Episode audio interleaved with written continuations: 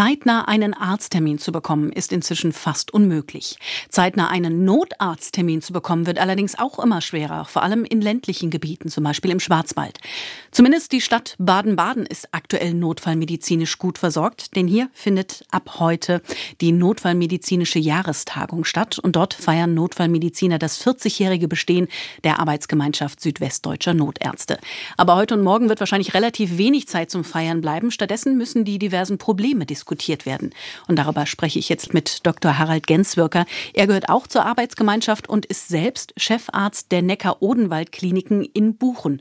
Herr Genswirker, wir kennen das Problem. Die niedergelassenen Ärzte sind überlastet. Vor allem als Kassenpatient bekommt man da kaum einen Termin. Und das führt dann dazu, dass viele Menschen in die Notaufnahme gehen, damit sie wenigstens da behandelt werden. Wie kann man dieses Problem lösen? Das Problem wird man in erster Linie gemeinschaftlich lösen können. Äh, ich denke, eines der großen Themen, die wir ja haben, ich bin ja selber Klinikarzt, ähm, dass wir ja eine Trennung haben der Systeme, das Hausarztwesen, der ambulante Sektor und der stationäre Bereich und eine engere Verzahnung dort wird sicher hilfreich sein. Dass die Menschen sich, wenn sie bei ihrem Hausarzt oder bei den Fachärzten keinen Termin bekommen, an die Notaufnahmen wenden, ist natürlich grundsätzlich falsch.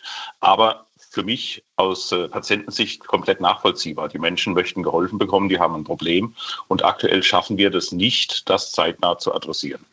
Seit einigen Jahren gibt es ja den bundeseinheitlichen Patientenservice, bei dem alle unter der Rufnummer 116 117 einen Termin bei einem Facharzt, einer Fachärztin in der Nähe zeitnah bekommen sollen. Also so ist zumindest die Theorie.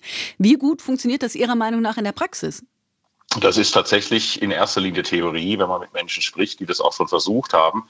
Das liegt ja aber auch daran, die Fachärzte, die vergeben ja nicht keine Termine, weil sie keine Lust haben zu arbeiten, sondern weil die Praxen wirklich voll sind. Und dann hilft es ja auch nichts, wenn man eine zusätzliche Instanz schafft, über die die Patienten dann versuchen, noch irgendwo einen Termin zu ergattern, der dann drei oder sechs Monate in der Zukunft liegt. In erster Linie sind die hausärztlichen Kollegen gefragt, sozusagen als Weichensteller im Gesundheitssystem ihre Patienten da unterzubringen. In vielen, vielen Fällen klappt klappt das ja auch.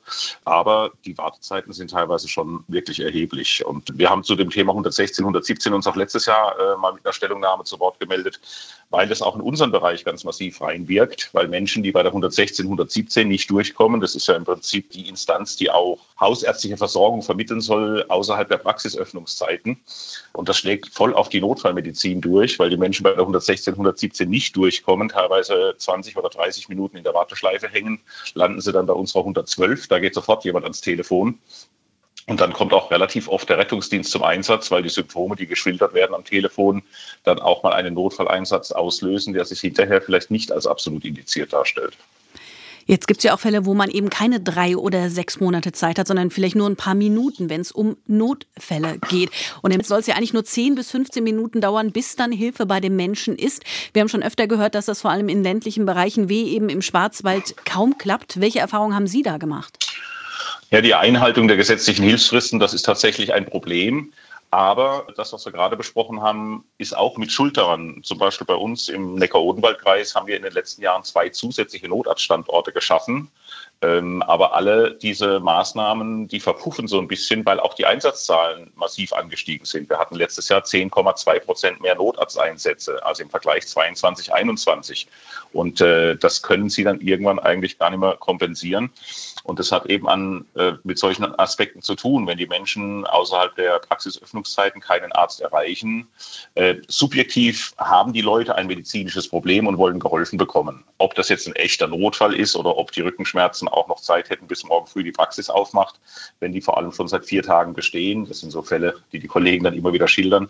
Ähm, das ist ein anderes Thema. Also die Menschen wollen geholfen bekommen und deswegen haben wir zum Beispiel auch gefordert, äh, diese 116, 117, die ja in Baden-Württemberg lange auch über die integrierten Leitstellen des Rettungsdienstes lief und dann seitens der KV da weggenommen wurde, das wieder zusammenzuführen, damit eben der Anrufer eine Kontaktmöglichkeit hat und dort kann dann entschieden werden, welche Form der Hilfe braucht er denn. Dann braucht man natürlich aber auch Zugriff auf die verschiedenen Formen der Hilfe und müssen die Menschen dann zeitnah irgendwo unterbringen. Dass die selber dann in die Notaufnahme laufen, weil sie sonst nirgends landen können, das ist ein Problem. Das kann man aber nicht in erster Linie den Patienten vorwerfen.